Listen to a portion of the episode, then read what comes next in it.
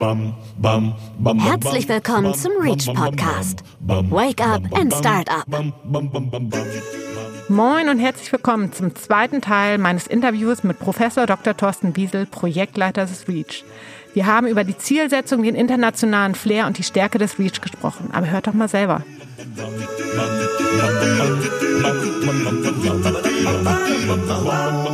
An wen richtet sich das Reach denn? An erstmal an alle Hochschulangehörigen. Also wir, das Ziel ist ja wirklich mehr Ausgründung aus der Universität und aus den Hochschulen zu bekommen. Und deswegen erstmal an alle Hochschulangehörigen, alle Wissenschaftler, alle Studierende und alle Mitarbeiter, die die Gründungsidee haben.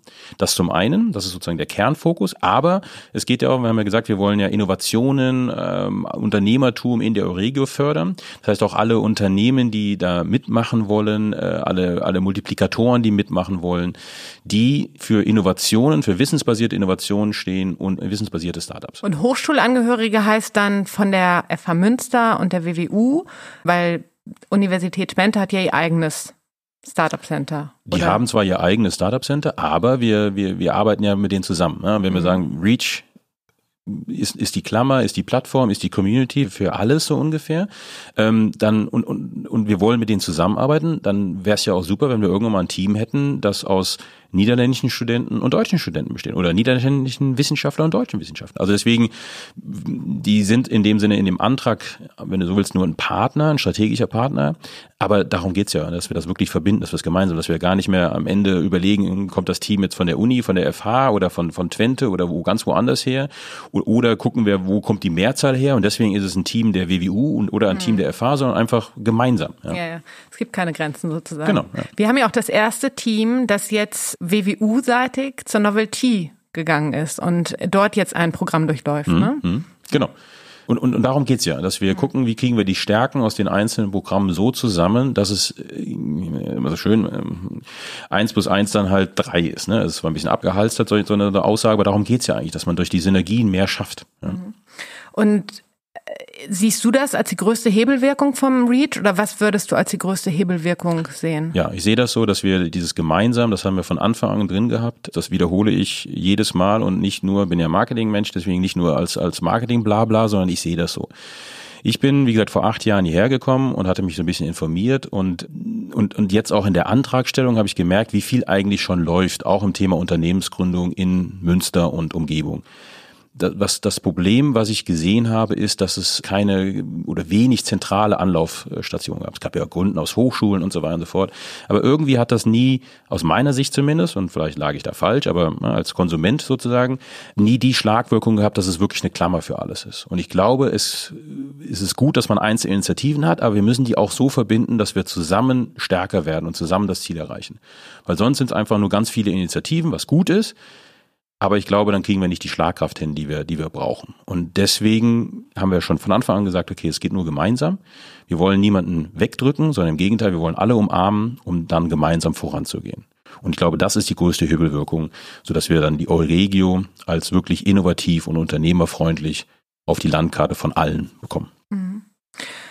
Und äh, warum erachtest du es als wichtig, dass viele Studenten gründen oder dass aus der Universität Gründungen entstehen? Also ich glaube, das also erstens, das müssen nicht alle machen. Ne? Mhm. Also ich glaube aber, dass viele Studierende sich überlegen sollten, was wollen sie dann später machen? Wofür wollen sie ihr oder womit wollen sie ihr Leben verbringen? Und ich glaube, dass häufig das ist relativ einseitig gewesen ist, okay, ähm, beim, beim Marketing Center häufig haben viel mit, mit, mit großen Konzernen zusammengearbeitet, also, also war es klar, dass man, dass man in Konzern geht danach, weil das die Berührungspunkte waren. Das waren unsere Beispiele in Vorlesungen, das waren ähm, Gastvorträge und so weiter ich habe das schon mal in dem Sinne dann erweitert, oder wir haben das im MCM schon mal erweitert, dass wir sagen, wir wollen ja auch mit dem Mittelstand hier zusammenarbeiten. Also gibt es zum einen die Konzerne, zum anderen die Mittelstände und als dritte Ebene gibt es ja dann selber gründen, selber machen. Und ich glaube, dass diverse Studenten für diverse dieser Karrierewege offen sind und wir die Aufgabe auch haben, auch als Universität, als Lehrende, diese Bandbreite zu zeigen. Und damit dann die Studierenden sozusagen sich ähm, informieren können oder informierte Entscheidungen treffen können, was sie eigentlich wollen, was zu ihrem Lebensziel dazu passt. So. Das ist erstmal allgemein. Jetzt kommen wir zum Startup. Ich glaube, das ist einfach extrem cool, weil man extrem viel lernen kann. In, in beide Richtungen. Ist auch, muss auch hohe ähm, ja, Toleranz für Fehler und so weiter haben. Aber das in dem, in dem jungen Alter, in dem die meisten Studierenden ja dann sind, einfach was machen, einfach mal ausprobieren, einfach zu lernen, ist, ist extrem wertvoll, kann extrem erfüllend sein. Und vor allen Dingen, was haben ja manche Angst, ja, kriege ich dann noch einen anderen Job und so weiter. Ich glaube, heutzutage ist so, dass wenn jemand mit, mit diesen Fähigkeiten, auch wenn er gescheitert sein sollte, mit diesen Fähigkeiten auf Unternehmen zugeht und sagt, ich habe dieses Unternehmergehen schon in mir, ich habe es auch ausprobiert oder auch ausprobiert und habe gelernt, dass es vielleicht nicht hundertprozentig was, aber ich, ich bin dieses, dieses, dieses Entrepreneurial Mind Spirit, äh, Entrepreneurial Spirit habe ich, hab ich dabei. Ich glaube, da lecken sich auch jeder Unternehmen, leckt sich die Finger nach solchen Mitarbeitern. Also man kann eigentlich nur gewinnen, wenn man das mal probiert, wenn man wenn man, wenn man sich damit darauf einlässt. Sag ich mal. Ne? Also der Erfolg äh, liegt nicht allein im finanziellen, sondern vielmehr in den genau. Erfahrungen, die ich daraus genau. ziehe. Ne? Genau. Ja, ja, ja. Ähm, genau. Und die Lernstrecke und auch vor allen Dingen, was ich da mir auch als Netzwerk ähm, aufbauen kann. Genau. Oder alleine, auch wenn ich das einfach nur selber gründe und dann selbstständig bin, aber ich habe natürlich, ich habe viele Pflichten, ja, und, und, und viele, viele Unwägbarkeiten. Ich beschreibe das häufig nur so, dass es, dass ein Unternehmertum ist häufig so ein Nebel, ne? man weiß nicht, was man alles machen soll und was das bedeutet. Wir vom Reach helfen, ein bisschen den Nebel zu lichten, aber das Interessante ist ja, wenn man selber diesen Nebel dann auch durchlaufen hat, mit unserer Hilfe oder aber auch ohne, das ist extrem erfüllend. Und man muss halt nicht dann ähm, nächste Einhorn schaffen oder sonst irgendwas, sondern es reicht auch, wenn man, wenn man einfach sein, sein Ziel, sein, sein Lebensart äh, vollbracht hat oder, oder, oder dann da in, in die Richtung gegangen ist. Ja? Ähm, und dann halt selber erfüllend ist, weil man, weil man selber was geschafft hat, selbstständig gewesen ist. Ja? Mhm.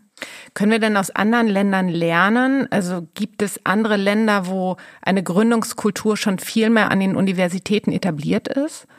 Ja, ähm, und ich glaube, das hat auch ein bisschen was eine kulturelle Sache zu tun. Also zum einen, äh, na, wie gesagt, Niederlande, wenn wir darüber schauen, die Niederländer an sich sind ja so ein bisschen äh, so wie die eher wie die Kölner, offener, offener genau wie die Kölner, so, da kommt trinkt doch eine mit.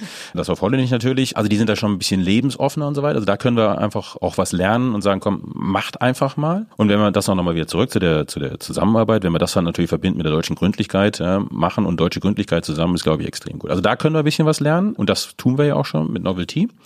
Und dann kommen natürlich diese ganzen Startup-Center, die immer genannt werden, sowas wie Stanford, äh, Oxford ist ganz gut äh, oder, das, oder, oder, oder Zentren wie Tel Aviv und so weiter. Ja. Ich glaube, da kann man sich überall was anschauen. Es gibt auch gute Beispiele in Deutschland. Unternehmertum wird immer wieder genannt in München oder generell, was auch in, im Süddeutschland stattfindet, gerade an Hochschulen. Und das ist auch gut so, dass wir uns da mal was abschauen. Ähm, das ist das, das Gute daran. Aber ich glaube, wir sollten auch unseren eigenen Weg finden. Wir sollten nicht einfach nur ein Copycat von irgendwas anderes sein. Ja.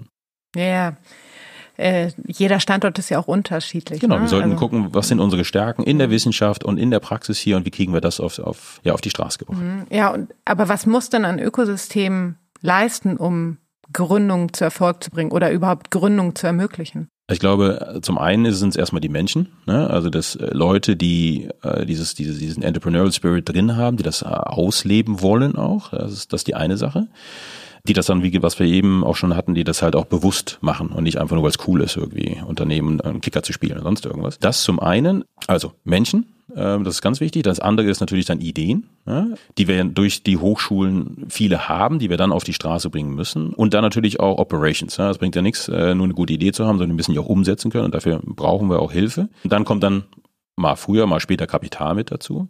Und ich glaube, der ganz große Punkt ist es, dieser Austausch, ja, dass man nichts mehr alles alleine machen kann. Also ich ähm, habe ja in, in, in Frankfurt promoviert am, am ersten Lehrstuhl für Electronic Commerce und das war sozusagen die erste Welle der Gründungsaktivitäten. Die ganzen First Tuesday und ähm, die Samwer-Brüder, als, als sie Yamba gegründet haben, waren bei uns in der Vorlesung noch, äh, da waren sie noch nicht erfolgreich so ungefähr. Und in der Phase war es häufig so, dass alle Startups-Ideen ähm, geheim gehalten wurden. Ich sag dir nicht, was ich, was ich gründe, weil du kopierst das ja eventuell. Ja? Und ich habe das Gefühl, dass heutzutage so ist, dass alle viel offener sind, viel mehr ihre Ideen preisgeben, um Feedback zu bekommen. Ja? Und ich glaube, das ist auch eine wichtige Sache, neben Menschen, ja, Kapital, Ideen, Umsetzung und so weiter, dass man offen ist, dass man miteinander redet, dass man sich möglichst viel Feedback einholt. Und das ist, glaube ich, das, was ein Ökosystem auch leisten muss, dass wir Leute zusammenbringen, die Erfahrung haben, die Lust haben, die Ideen haben, die Kapital haben, die Probleme haben, wenn man an den Mittelständler wieder denkt, und die wir dann halt zusammenbringen können und, und, und, und die dann auf einer offen offenen, vertraulichen Basis miteinander reden können. Genau, ich glaube, das hat sich auch viel ähm, verändert in der Denk- und Arbeitsweise, mhm. dass, dass ähm, das Gefühl entsteht, wir sind eine Community, wir helfen uns gegenseitig und es gibt für alles irgendwo einen Experten und ich kann ihn fragen. Mhm. Also wir hatten jetzt ja auch den Inkubator Kickoff Badge mhm. und ich fand es bemerkenswert, wie der Austausch in der Gruppe war. Gleich, ich, ich kenne da jemanden, frag den mal, mhm. kannst dich mit dem vernetzen, da gibt's noch eine Startup-Initiative, mach das doch mal.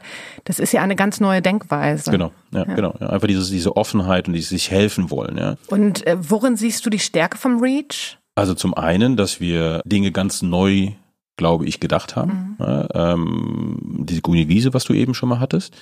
Die andere Sache, dass wir sofort dieses Gemeinsame machen ähm, und nicht, okay, wir bauen jetzt erstmal irgendwas hier an der WWU auf und dann schauen wir mal weiter, sondern halt von Anfang an auch, dass dieses Gemeinsame drin haben, von Anfang an auch äh, digital drin haben. Also wir sind eigentlich auch 100% digital im Sinne von, dass das die Grundlage ist, auch für dann wirklich unsere Ziele zu erreichen aufgrund ähm, einer, einer potenziellen Skalierung und dann auch für die Nachhaltigkeit darüber hinaus, dass wir was schaffen, was halt wirklich nachhaltig ist. Weil ja, wir sind ganz gut finanziert, aber wenn wir unsere Ziele wirklich erreichen wollen, auch in der Phase schon erreichen wollen, wird das nicht nur mit personellen Ressourcen sein, sondern es muss auch mit, mit, mit Programmen, mit Prozessen, mit digitalen Guidance und so weiter stattfinden. Und das hat dann aber auch eine Auswirkung auf die Langfristigkeit, ja, auf die Nachhaltigkeit. Und eine Sache nochmal ist dann auch wieder das Gemeinsame, nicht nur mit den Partnern, sondern auch das Gemeinsame innerhalb der WWU. Also wir haben ja unter anderem ein Entrepreneurship-Professoren-Cluster, was wir am Aufbauen sind und wo alle Professoren nicht nur in der BWL sind oder in den Wirtschaftswissenschaften, sondern auch in der Psychologie, in der Chemie beispielsweise und so weiter und so fort. Also auch da das Thema Entrepreneurship in alle anderen Fachbereiche reinbringen und das auch da wieder das Gemeinsame ähm, leben und, und machen. Hm.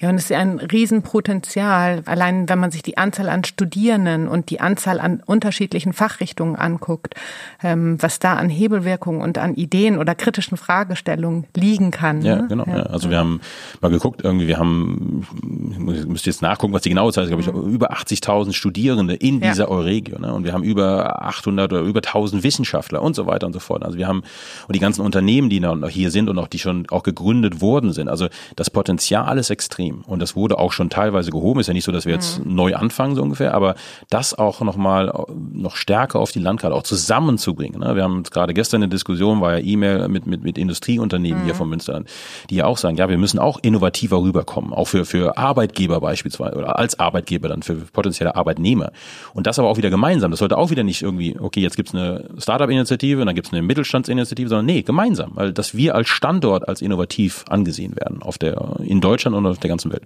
Mhm. Genau, und dieses Gemeinsame habt ihr auch in eurem Claim äh, verankert, ne? Create Future Together. Mhm.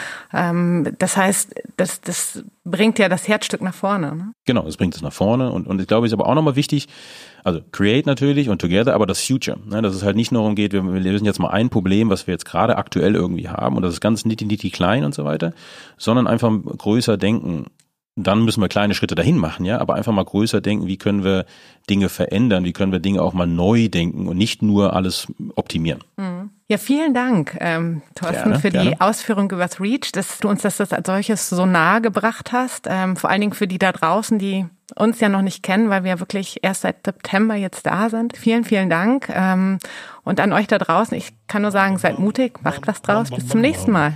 Danke, bis zum nächsten Mal. Das war der Reach Podcast. Create Future Together.